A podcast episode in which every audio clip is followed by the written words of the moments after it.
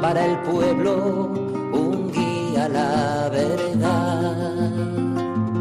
Sacerdote, tan rico en los esfuerzos, tan pobre en los no quiero, pues quiere siempre ahora ya. Comienza en Radio María, Sacerdotes de Dios, Servidores de los Hombres, dirigido por el Padre Miguel Ángel Arribas. En sus manos da el pan de vida, pastor con el buen pastor, al pie de la cruz, con el que está en cruz, lámpara de luz en la oscuridad, en sus manos da el pan de vida.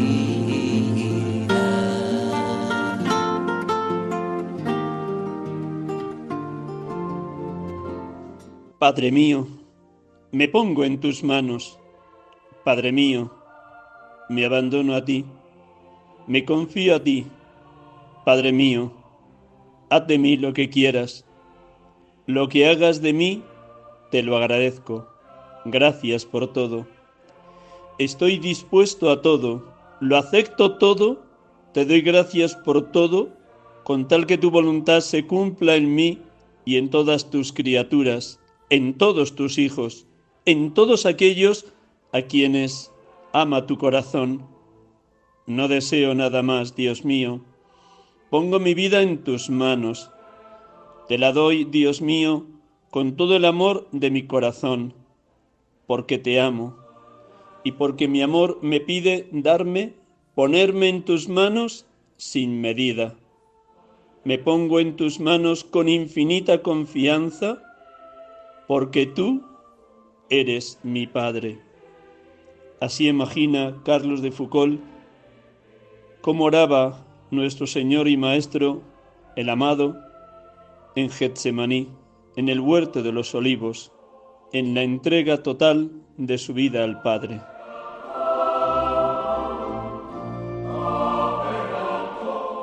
Buenas tardes hermanos y amigos de Radio María. Aquí estamos acompañándoles un domingo más en este programa habitual de la tarde de los domingos, sacerdotes de Dios, servidores de los hombres. En este domingo decimosexto del tiempo ordinario, 17 de julio 2022.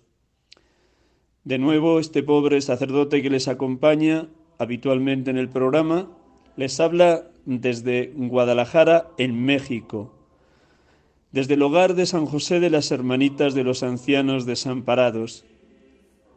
Habiendo concluido ayer la segunda tanda de ejercicios espirituales para un grupo de estas hermanitas que tienen abiertos sus hogares a los ancianos desamparados en Cuba, en República Dominicana, en Puerto Rico, en México, en Guatemala, en El Salvador, en todo lo que es la región central de América y en el Caribe. Ha sido un gozo muy grande para este pobre sacerdote compartir con ellas la reflexión de las distintas meditaciones ignacianas en los ejercicios y luego escucharlas a cada una personalmente, así como también acogerlas en el sacramento de la penitencia. El programa de hoy lo vamos a dedicar a dar unas pinceladas de la biografía y de los escritos de Carlos de Foucault. Fue canonizado por el Papa Francisco el pasado mes de mayo, el domingo día 15, y me ha parecido bueno y oportuno dedicar el programa de hoy a su persona, a sus escritos, a su testamento espiritual, a todo lo que nos deja en herencia, a toda la Iglesia, a la, a la humanidad entera y en especial a los sacerdotes. El hecho de ver dificultades para una comunicación telefónica en diálogo con otro sacerdote, como es habitual en las entrevistas de este programa, me ha inclinado a dar continuidad a lo que vengo haciendo en los tres últimos domingos, dedicar un programa monográfico a algún aspecto concreto que atañe o puede atañer a la vida de los sacerdotes. También como en otros domingos, antes de desglosar la biografía y los escritos de Carlos de Foucault, vamos a orar con la palabra de Dios en este bellísimo episodio de Marta y María, el encuentro de Jesús con estas dos hermanas en la casa de Betania. Soy consciente que ustedes ayer sábado y hoy domingo han dedicado tiempo a meditar la palabra de Dios para que también en ustedes resuene lo que Jesús le dice a Marta. María ha elegido la mejor parte y no se la quitarán. Pues que también nosotros a diario sepamos elegir la mejor parte, la escucha serena, tranquila, larga, prolongada, gozosa del Evangelio, para que el Evangelio sea para cada uno de nosotros buena noticia de salvación. Estamos un instante en silencio, en profundo recogimiento, deseosos que la palabra de Dios vibre en lo más profundo de nuestro ser.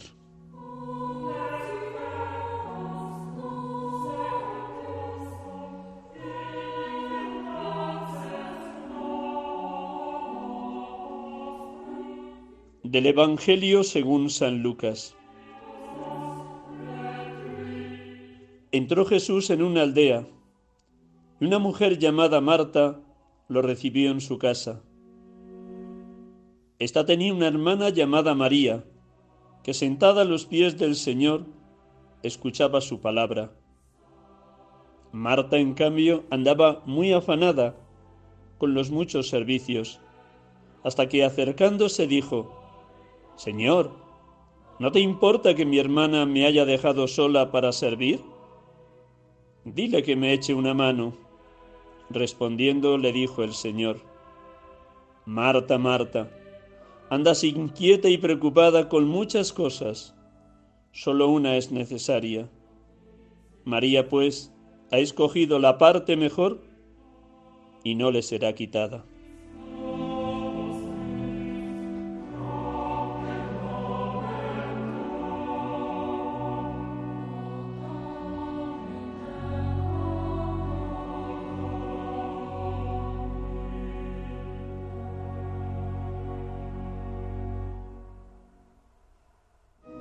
Gracias, Padre, por todo lo que nos enseñas y nos invitas a vivir a través de tu Hijo, tu enviado, tu ungido. También en este episodio evangélico de hoy, como Jesús es un itinerante, va de camino, está subiendo a Jerusalén, como Él, a diferencia de los rabinos que se sentaban esperando a sus discípulos, tu Hijo va buscando a la gente, va al encuentro de quien está hambriento de la buena noticia de la salvación. Él es tu palabra, la palabra definitiva de Dios a los hombres. Tu Verbo eterno se hizo hombre para traernos la redención, para abrirnos las puertas del paraíso. Gracias, Padre, porque en tu enviado nos muestras cómo Él no tenía ni dónde reclinar la cabeza Vivía de pueblo en pueblo, en descampado, en lo provisional, en la aventura de no saber qué se encontraría en cada aldea o en cada casa. Bendito seas Jesucristo, hombre entre los hombres, porque tuviste la audacia de entrar en una casa donde viven dos mujeres, cuando en aquel tiempo era el cabeza de familia quien acogía a un huésped. Sin duda, te acompañaban los doces, pero estos no aparecen en la escena. Tú aceptas la hospitalidad de Marta y María. No haces acepción de personas. Qué bien nos enseñas con tu propio testimonio que no quieres contraponer a Marta y María, que no desprecias la enorme hospitalidad, trabajo y servicio de Marta, sino que nos enseñas a priorizar. Lo único verdaderamente necesario es escucharte a ti, palabra eterna del Padre. Sentarse largo tiempo a tus pies, con calma, con sosiego, interiorizando todo lo que tú nos quieres comunicar. Tú, Señor, valoras el hecho de anunciar el Evangelio a una sola persona, a una mujer, María de Betania, sentada a tus pies. En ella podemos ver un reflejo y una continuidad de cómo tu madre, María de Nazaret, acogía tus palabras y contemplaba los acontecimientos de tu infancia y de tu vida pública a la luz de la fe. San Lucas nos dice, María por su parte conservaba todas estas cosas, meditándolas en su corazón. Ayúdanos, Señor Jesús, a colocar la oración y la meditación del Evangelio como lo prioritario de nuestra jornada. Que escuchemos y hagamos vida lo que dijiste en Betania. María, pues, ha escogido la parte mejor y no le será quitada. Bendito seas, Espíritu de Dios, porque nos das la gracia para purificar lo que hay en nosotros de activismo, dispersión, agobio, cansancio, tensión, enfado, cuando nos parecemos a Marta. Ven, ven, ven, consolador divino, cuando estamos en medio de la tormenta interior, del nerviosismo, en esas situaciones donde los hermanos de comunidad o de la familia no nos echan una mano y nos quejamos ante Jesús. Señor, ¿no te importa que mi hermana me deje sola? Tal vez como ella le exijamos, dile que me eche una mano. Cuánta queja, enfado y lamentos brotan tantas veces de nuestros labios y de nuestro corazón Espíritu de Dios, entra hasta el fondo de nuestra alma. Tú eres luz divina, enriquecenos. Mira el vacío de la persona si tú le faltas por dentro. Espíritu de Dios, une en nosotros oración y vida, contemplación y compromiso, interioridad y servicio, escucha de la palabra y acogida al que sufre o está solo oh Paráclito, ayúdanos a alcanzar la unidad de vida. Bendito y alabado seas Padre, bendito y alabado seas Hijo, bendito y alabado seas Espíritu Santo, adorada y santa comunión de las tres personas trinitarias, adorado Dios amor.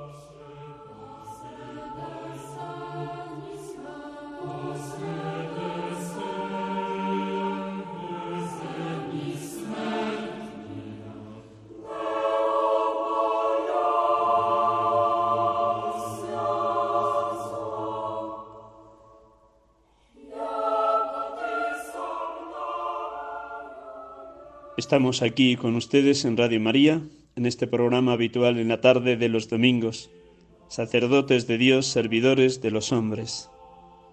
Acabamos de proclamar el Evangelio de este domingo, decimosexto del tiempo ordinario, y de orar con él en clave de lección divina.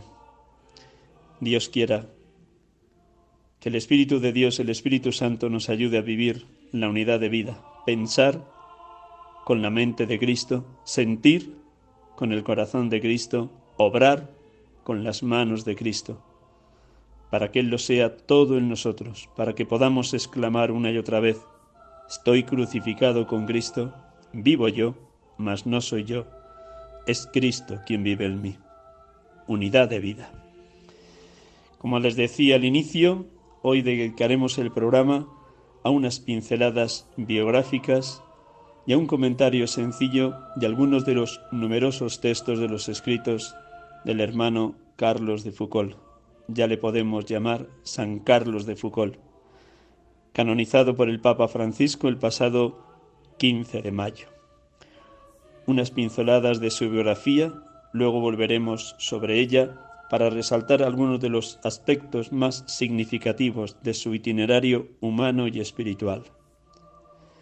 Carlos de Foucault, o hermano Carlos de Jesús, nace en Francia, en Estrasburgo, el 15 de septiembre de 1858. Huérfano a los seis años, creció con su hermana María bajo los cuidados de su abuelo materno, orientándosele hacia la carrera militar.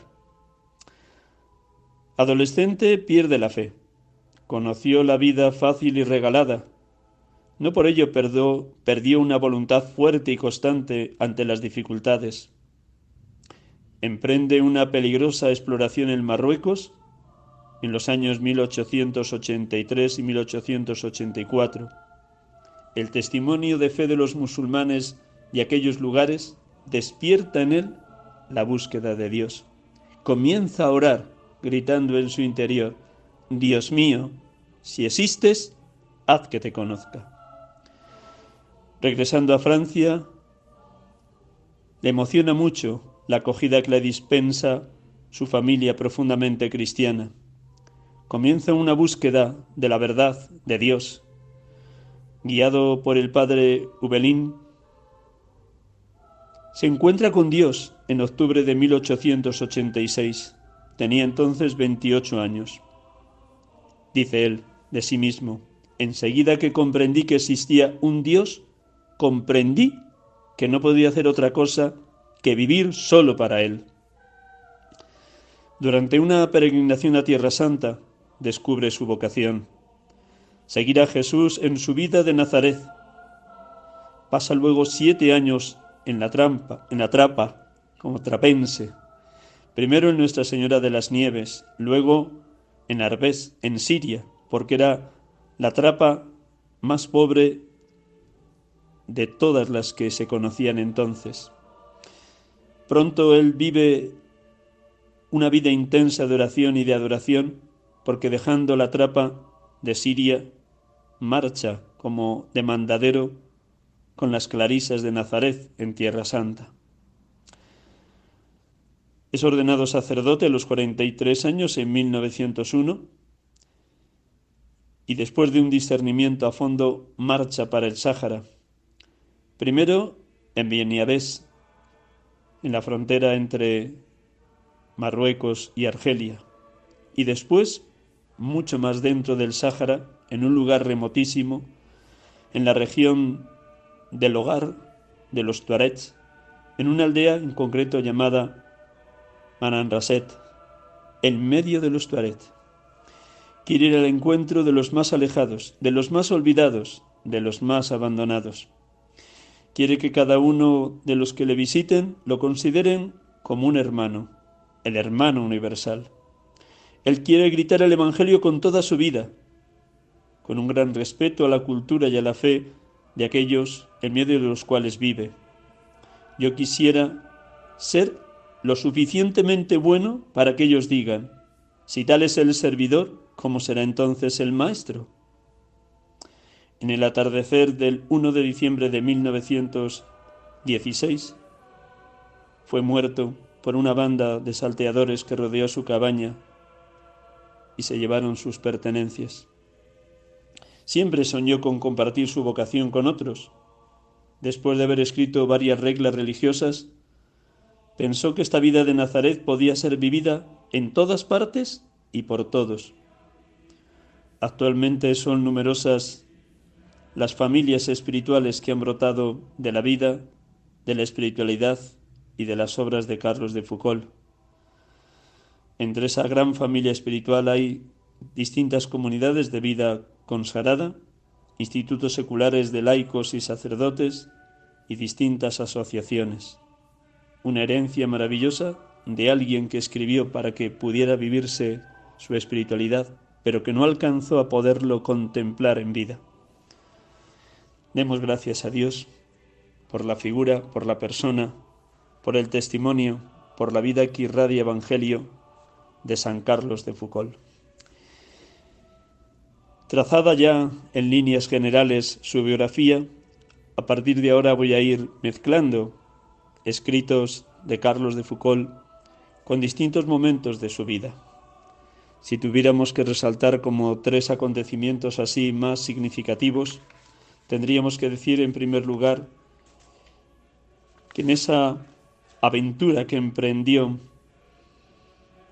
recorriendo todo el desierto del Sáhara en territorio de Marruecos como explorador, cuando todavía no se había encontrado con Dios, después de dejar su itinerario de militar, arriesgando su vida, descubrió la pasión por el mundo. Y descubriendo la pasión por el mundo se encontró que la fe de los musulmanes de aquellas tierras provocó en él la búsqueda de la verdad y la búsqueda de Dios.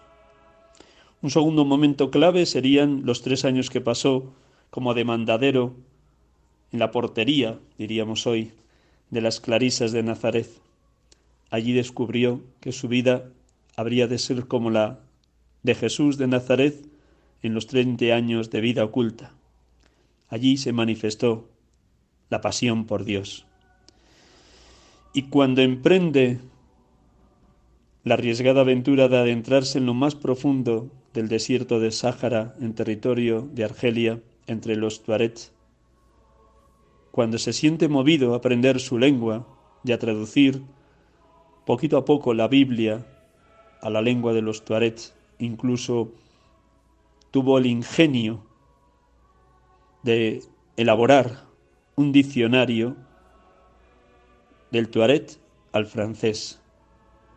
Por fortuna, los que le mataron dejaron allí esparramada por la casa ese, esas hojas de ese diccionario, algo realmente único y muestra la pasión por el otro, por el prójimo, por los más abandonados, por los más últimos. La vida de Carlos, diríamos, es una paradoja, porque por un lado era un verdadero peregrino de la vida, un buscador de la verdad, y cuando se encuentra con Dios, el Dios de Jesucristo, permanece en una fidelidad total a lo que en cada momento la voluntad de Dios le vaya marcando y señalando. Fue ermitaño y misionero a la vez, porque lejos de Francia, lejos de su familia, de su tierra, de su cultura, incluso dejando ya atrás su etapa de militar, se adentra allá entre los Tuarets, en la región del hogar, para vivir en completa soledad, en oración, pero siendo testigo del amor de Cristo entre los Tuarets, entre los musulmanes. Su carisma es el de la vida oculta de Jesús en Nazaret, en lo pequeño, en lo sencillo, en lo ordinario. Y si un título merece asignarle a Carlos de Foucault es el hermano universal. Pues con estas pinceladas vamos a ir resaltando algunos aspectos, como digo, de su vida. Me van a permitir que vaya de atrás adelante para que así comprendamos desde lo que vivió en Tamarraset, allá con los Tuaret, cómo Dios fue llevándole, fue guiándole, fue conduciéndole de la manera más impresionante a ese estar constantemente entre los últimos, entre los pequeños, entre los más olvidados de la tierra. Muy cercano ya a su muerte, escribe una carta a Luis Maison y en ella nos manifiesta con toda claridad como todo lo ha entregado al Señor, todo se lo ha entregado de una manera totalmente gratuita y todo lo ha dado para que el Señor le pueda cada vez más fortalecer en ese camino de la verdad y de la fe. Soy un viejo pecador que al día siguiente de su conversión, hace de esto cerca de veinte años, fui atraído poderosamente por Jesús para llevar su vida de Nazaret. Desde entonces me esfuerzo por imitarle bien miserablemente, por cierto. Pasé varios años en aquel querido y bendito Nazaret como criado y sacristán del convento de las Clarisas. No salí de aquel bendito lugar más que para recibir hace cinco años las órdenes sagradas. Sacerdote libre de la diócesis de Biers, mis últimos retiros del diaconado y sacerdocio me mostraron que esta vida de Nazaret, mi vocación, era preciso vivirla no en la amada Tierra Santa, sino entre las almas enfermas, entre las ovejas más abandonadas. Este banquete divino del cual yo soy ministro, es necesario presentarlo no a los hermanos y a los parientes, a los vecinos ricos, sino a los cojos, a los ciegos, a las almas más abandonadas y faltas de sacerdotes. En mi juventud recorrí Argelia y Marruecos. en este último país, tan extenso como Francia, con 10 millones de habitantes, no hay un solo sacerdote en el interior.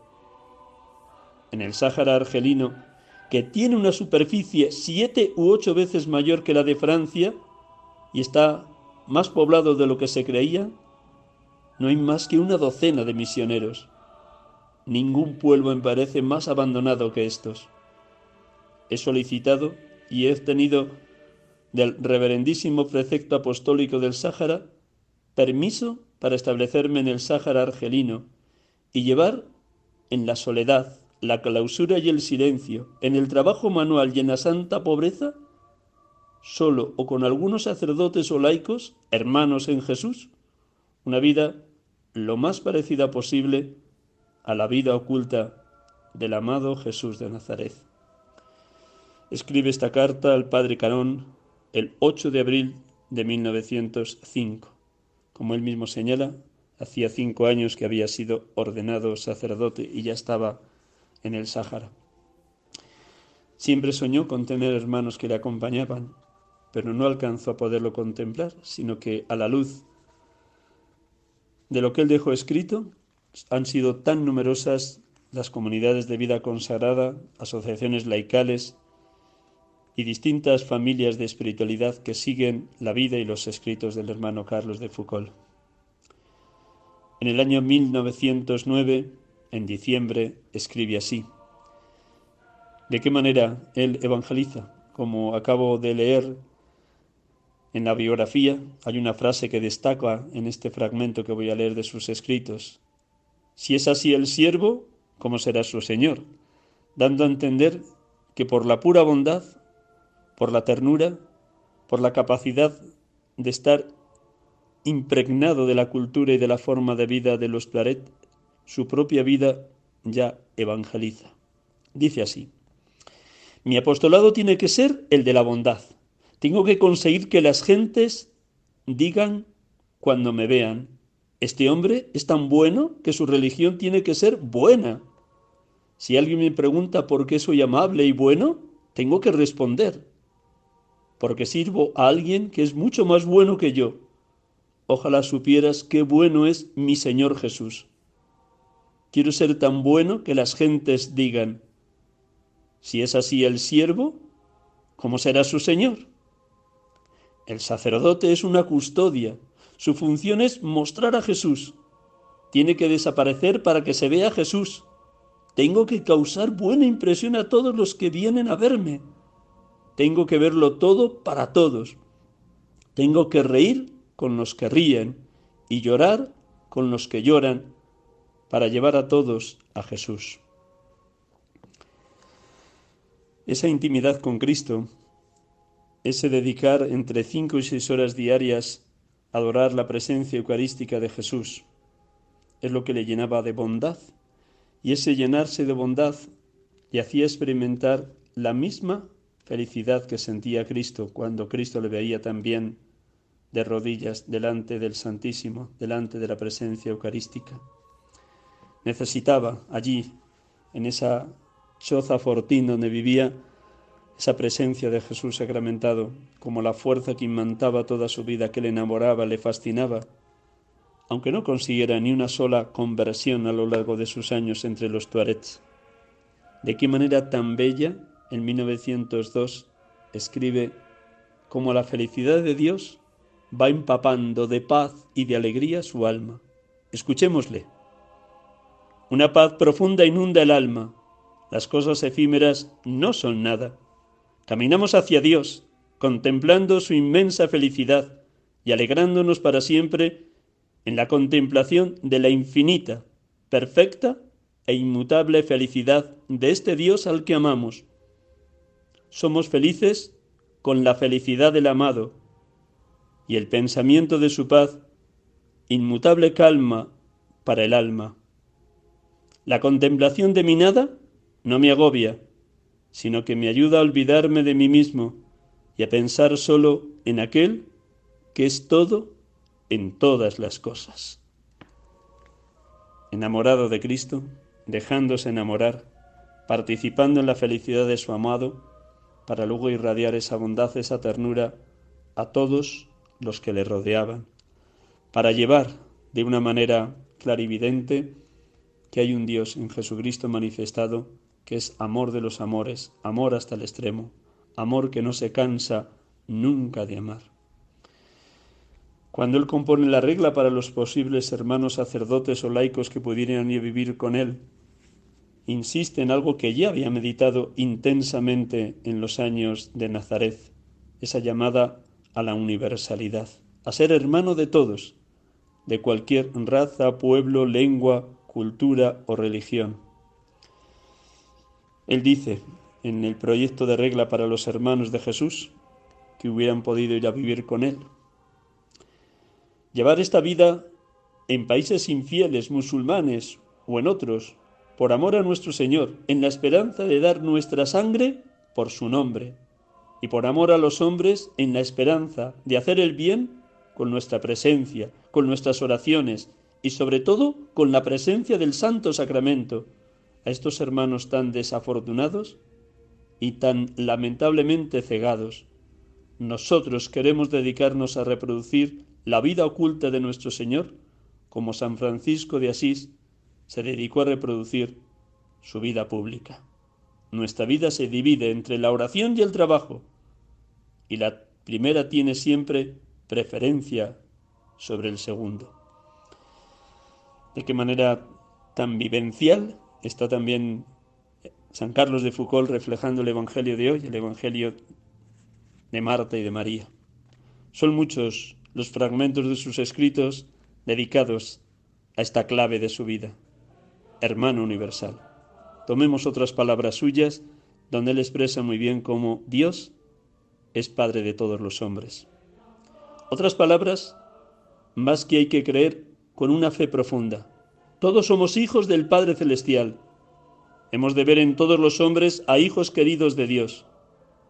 No en los buenos, sino en todos. Todos son hijos de Dios y por eso hemos de portarnos con ellos de, una manera amorosa, en que se comporta un buen hermano, que no cambia aunque su hermano le haga mal o se comparte indignamente, esta fraternidad real de todos los hombres conlleva una ternura de sentimientos, una amabilidad en las palabras, una caridad en los actos, que explica todos los preceptos del Evangelio relativos a la caridad, a la paz y a la bondad. Nada hay más natural que estos preceptos si consideramos a todos los hombres como hermanos, como hijos de un mismo Padre. Creamos, pues, en nuestra fraternidad con todos los hombres. Quedémonos con esta frase, hagámosla nuestra. Creamos, pues, en nuestra fraternidad con todos los hombres. Soy consciente que en estos momentos donde la guerra de Ucrania, donde Rusia ha invadido Ucrania y hay tantísimas muertes, cuesta mirar al enemigo como un hijo de Dios, como un hermano. Pero esta es la verdad del Evangelio. Creamos pues que nuestra fraternidad es para con todos los hombres, porque todos somos hijos de un mismo Padre, nuestro Padre Celestial. Como vengo señalando, Él se apoya constantemente en la fuerza de la adoración eucarística para luego dar gratis lo que recibe gratis de Cristo Eucaristía, para saber estar ahí con los pobres más pobres del desierto, para tener siempre su choza fortín abierto a cualquiera que llegara. De hecho, precisamente por eso muere, porque cuando se presentan ese grupo de tuareg rebeldes, sobornan a un conocido de la aldea donde él vivía, se hace pasar por el cartero y es cuando abre la puerta, le cogen, le sacan fuera y un adolescente de 15 años que está apuntando en la cabeza en la sien de Carlos de Foucault, mientras el resto de los bandidos se llevan las armas y el posible dinero que tuviera que no era nada, y porque se pone nervioso este muchacho porque oyen unos camellos llegar a la aldea, se le dispara el arma y muere. Por eso podríamos decir que no muere propiamente como mártir, sí dando la vida por Cristo, porque el hecho de estar tan lejos de cualquier lugar habitado era por Cristo, pero no porque estuviera en ese momento manifestando la fe aquellos que le asaltaban. Iban solo buscando los bienes que supuestamente tenía él en la choza fortín. Pero seguro que murió perdonando como había sido toda su vida, mostrando el valor que tiene el darse por completo a los demás. Dad gratis lo que habéis recibido gratis. Como digo, es en la fortaleza de la Eucaristía donde Él asienta toda su tarea de irradiar la bondad del Evangelio a través de la acogida, de la sonrisa, de compartir la máxima pobreza con los más pobres. Dice él, lo que queremos fundar en la frontera con Marruecos no es un monasterio trapense, un monasterio grande y rico, ni una bollante explotación agrícola, sino un pequeño y humilde eremitorio donde unos pocos monjes pobres vivan de los frutos y la cebada cosechados con sus manos. Vivirían en una pequeña y estricta clausura, haciendo penitencia y adorando al Santísimo Sacramento, sin salir nunca, sin predicar nunca, sino acogiendo con hospitalidad a todo el que se acerque sea bueno o malo, amigo o enemigo, musulmán o cristiano. Esto es evangelizar, no con la palabra, sino con la presencia del Santísimo Sacramento y la ofrenda del divino sacrificio, la oración, la penitencia, la práctica de las virtudes evangélicas, la caridad, una caridad fraterna y universal, que comparte hasta el último mendrugo de pan con cualquier pobre, cualquier huésped, cualquier extraño que llega y que recibe a cualquier ser humano como un hermano querido. Estas palabras, escritas el 23 de junio de 1901, cuando está apenas llegado a la frontera entre Marruecos y Argelia, son como una expresión de lo que él luego irá redactando en esa regla de la comunidad o posible comunidad que hubiera querido fundar.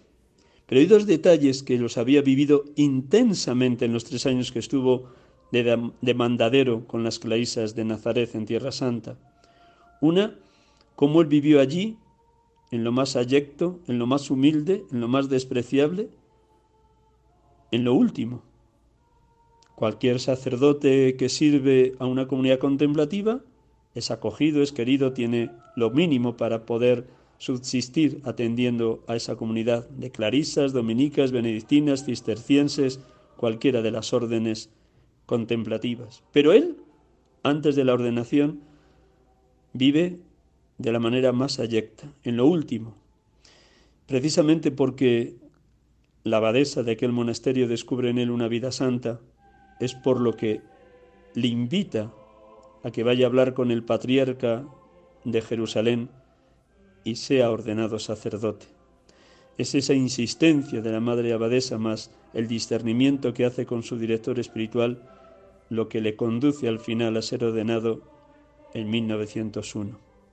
Pero hay otro detalle también de su vida impresionante. Las clarisas de Nazaret le ofrecían lo necesario para vivir, pero solo pedía pan y agua. La mayor parte de los días era lo único que comía pero incluso cuando le daban el pan a través del torno, llegaban de repente 10, 12, 15, 20 muchachos de la calle, niños, hambrientos, que no tenían ni siquiera un mondrugo de pan, y él pasaba días enteros sin comer nada, porque repartía entre los niños que llamaban a su puerta el pan que le daban las clarisas. Así vivía de desprendido. Otro detalle de su vida es cuando estuvo muy enfermo allá en Tanmasaret, entre los Tuarets, porque llevaba tiempo sin comer y sin poder ni siquiera beber un poquito de leche, que era prácticamente de lo único que se alimentaban los Tuarets. Sus vecinos del pueblo recorrieron en una extensión de más de 40 kilómetros a la redonda, buscando en las cabras casi muertas también de hambre un poquito de leche, sumando de aquí y de allá, hasta que le llevaron la cantidad suficiente para que se curara de su enfermedad, ya desfallecía.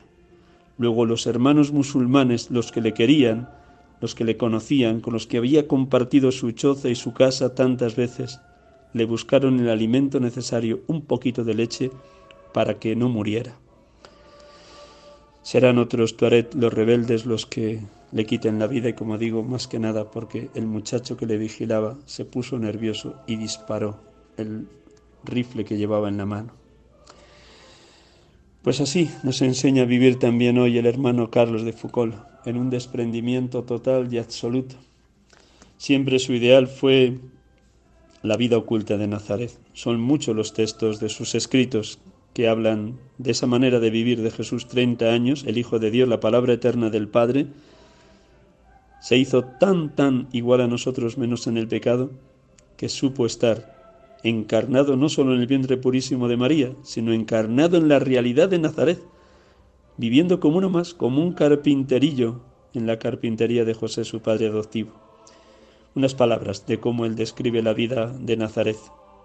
Jesús fue a Nazaret, el lugar de la vida oculta, de la vida corriente, de la vida de familia, de oración, trabajo, oscuridad, virtudes silenciosas, practicadas teniendo como testigo solo a Dios a sus amigos y vecinos. Nazaret es el lugar donde transcurre la vida de la mayoría de las gentes. Tenemos que respetar infinitamente a los más pequeños de nuestros hermanos y mezclarlos con ellos. Seamos uno de ellos en la medida en que Dios quiera y tratémoslos fraternalmente, a fin de tener el honor y la alegría de ser aceptados como uno de ellos. Esta es la clave de su misterio de encarnación en Carlos de Foucault. Ser aceptado como uno de ellos. Estuviera en Marruecos, en Argelia, en el Sáhara, o le hubiera tocado ir a vivir al extremo oriente.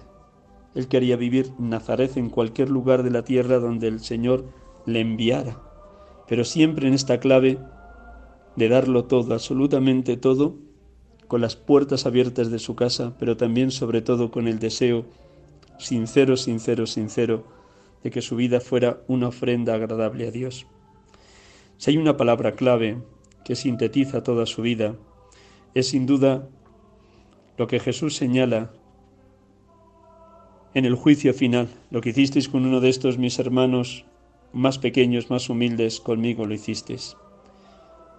En una carta que escribe el 1 de agosto de 1916, expresa muy bien como la síntesis de su vida apenas le faltan cuatro meses para morir. Y en esta carta, sin querer, él está haciendo eso, la síntesis de lo que quiere que se quede como herencia de su entrega a Dios y a los hombres. Hacer suya la parábola del juicio final. Tuve hambre y me disteis de comer, tuve sed y me disteis de beber, estaba desnudo y me vestisteis, era forastero y me acogisteis.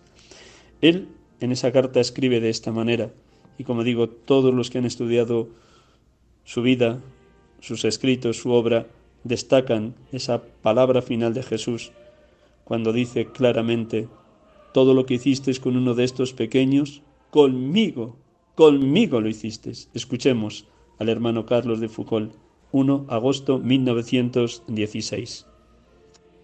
Piensa mucho en los demás y ora mucho por ellos. Dedícate a la salvación del prójimo con los medios que están en tu mano, la oración, la bondad, el ejemplo, etc. Cuando se da una limosna a un pobre, es al Creador del universo a quien se le da. Cuando se hace el bien al alma de un pecador, es a la pureza increada a quien se le hace. Dios quiso que fuera así, para dar a esta caridad para con el prójimo, de la que Él ha hecho el segundo mandamiento semejante al primero, una verdadera semejanza con el primero, que es el amor a Dios. Pienso que no hay una frase del Evangelio que me haya producido una impresión más profunda y haya transformado mi vida más que esta. Todo lo que hicisteis con uno de estos pequeños, conmigo lo hicisteis. Basta pensar que estas palabras fueron pronunciadas por la verdad increada, que también dijo, Este es mi cuerpo, esta es mi sangre, para sentirse empujados con gran fuerza a buscar y amar a Jesús en estos pequeños, estos pecadores, estos pobres, empleando todos nuestros medios espirituales para la conversión de las almas y todos nuestros medios materiales para el alivio de las miserias temporales. ¿De qué manera tan maravillosa, Carlos de Foucault une la ayuda material a los más pobres con la búsqueda de la salvación por los medios espirituales más apropiados para que también ellos alcancen la salvación que ha traído Jesucristo. Dar de comer al pobre y a la vez orar por la conversión de todos los hombres. Las dos realidades son inseparables en la vida de Carlos de Foucault. Por eso podríamos decir que los métodos que él propone son de total actualidad, siglo XXI-2022 para cada uno de nosotros. En eso de los métodos, habla de los métodos de Nazaret, lógicamente, porque si todo en su vida es estar centrado en la vida oculta de Jesús, en lo que debió vivir el Hijo del Hombre, que allí en Nazaret iba creciendo en sabiduría, estatura y gracia ante Dios y los hombres, ese mismo método lo aplica de manera maravillosa allí en la región del hogar entre los Tuaret. Él dice en el año 1908, los métodos de Jesús en el pesebre, en Nazaret, en la cruz, fueron pobreza, ayección, humillación, abandono, persecución, sufrimiento, crucifixión.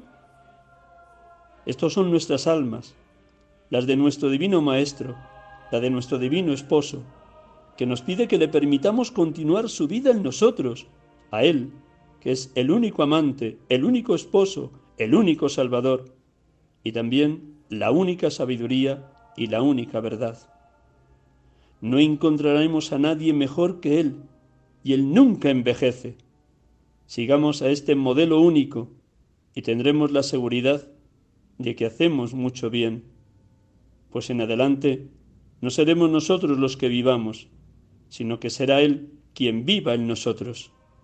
Nuestros actos ya no serán nuestros, humanos y miserables, sino suyos, divinos y eficaces.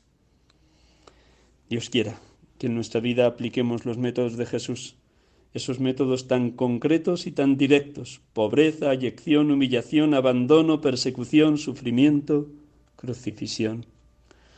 ¿Hasta qué punto Él vive la identificación con Cristo crucificado? Que también en sus escritos de alguna manera anticipa lo que luego sería su muerte de manera violenta. En unas palabras que escribió en Nazaret en 1897, dejó escrito esto en su diario, que como digo es como un anuncio, como una meditación profética que anticipa lo que luego será la muerte violenta el 1 de diciembre de 1916. Diecinueve años antes escribe así. Piensa que debes morir mártir, despojado de todo, tendido en la tierra, desnudo, desfigurado, cubierto de sangre y de heridas, violenta y amorosamente muerto, y deseas que eso sea hoy. Piensa a menudo en esta clase de muerte para prepararte y para juzgar las cosas en su verdadero valor. ¿De qué manera Dios le ha ido preparando para ese momento de su muerte violenta. De qué manera muere completamente abandonado en el desierto, como tantos y tantos inocentes a lo largo de la historia, al muerto también de manera ignominiosa, al modo de Jesús en la cruz, al muerto causados, causada su muerte por guerra, terrorismo, violencia, asesinatos, ajuste de cuentas, y tantas y tantas muertes violentas que asolan la historia de la humanidad. Y él no se cansaba de contemplar la cruz, pero siempre a la luz de la adoración de Jesús sacramentado. Es ahí, en esa adoración, donde se dejaba enamorar, fascinar, conquistar por Jesucristo. Y desde Él y por Él, contemplar también el dolor de tantos sufrientes de la tierra. Dice Él, no podemos amar a Jesús si no le imitamos. Puesto que Él sufrió y murió tras una larga agonía, nosotros no podemos amarlo y a la vez querer que nos coronen de rosas, cuando Él fue coronado de espinas. Tenemos que amarlo como Él nos amó, exactamente de la misma manera. Hermanos y hermanas de Radio María, gracias por su paciencia para conmigo. Unas pinceladas de San Carlos de Foucault canonizado el 15 de mayo. Y vamos a concluir el programa. Hacemos un instante de silencio y con una oración. Vamos a volver de nuevo al Evangelio de hoy, de este domingo decimosexto del tiempo ordinario, la escena de Marta y María, que como han visto, sin que lo nombre de manera directa, es algo que intentó vivir también nuestro querido hermano universal, San Carlos de Foucault.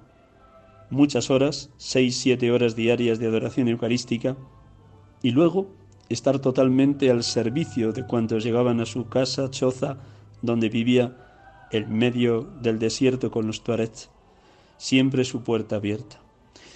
Como digo, concluimos con una oración, una oración que evoca la escena de Marte y de María. Lo hacemos a través de un poema de San Pablo VI, Papa, que él titula Imitación de Cristo. Una oración que redactó en un retiro espiritual el 18 de julio de 1974. San Pablo VI, Papa. Oremos un instante en silencio y hacemos eco de esta oración.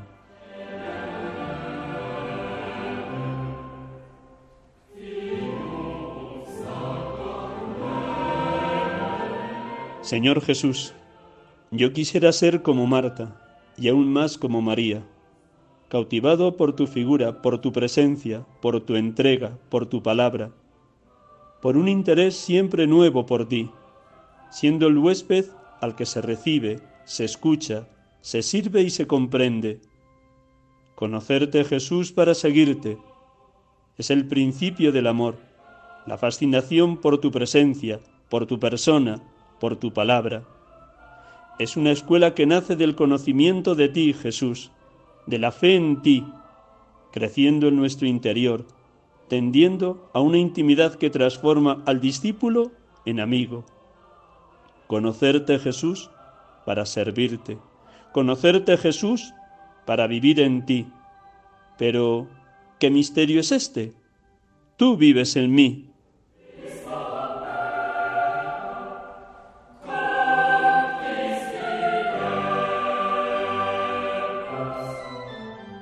Buenas tardes, hermanos y amigos de Radio María. Hemos estado aquí con ustedes acompañándoles en esta tarde de domingo, en este programa habitual, sacerdotes de Dios, servidores de los hombres. Feliz domingo, feliz semana, Dios les bendiga y hasta el próximo domingo, si Dios quiere.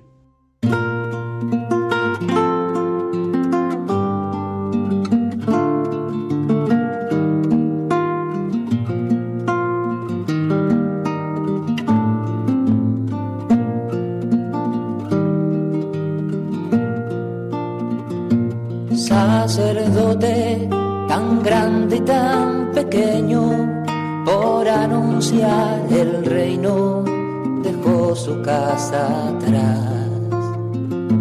Sacerdote, la vida pone en juego, pastores para el pueblo, un guía a la verdad.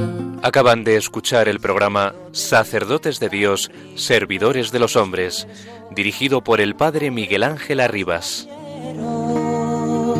pues quiere siempre ahora Pastor con el buen pastor al pie de la cruz, con el que está en cruz, lámpara de luz en la oscuridad, en sus manos da el pan de vida. Pastor con el buen pastor al pie de la cruz, con el que está en cruz, lámpara de luz en la oscuridad, en sus manos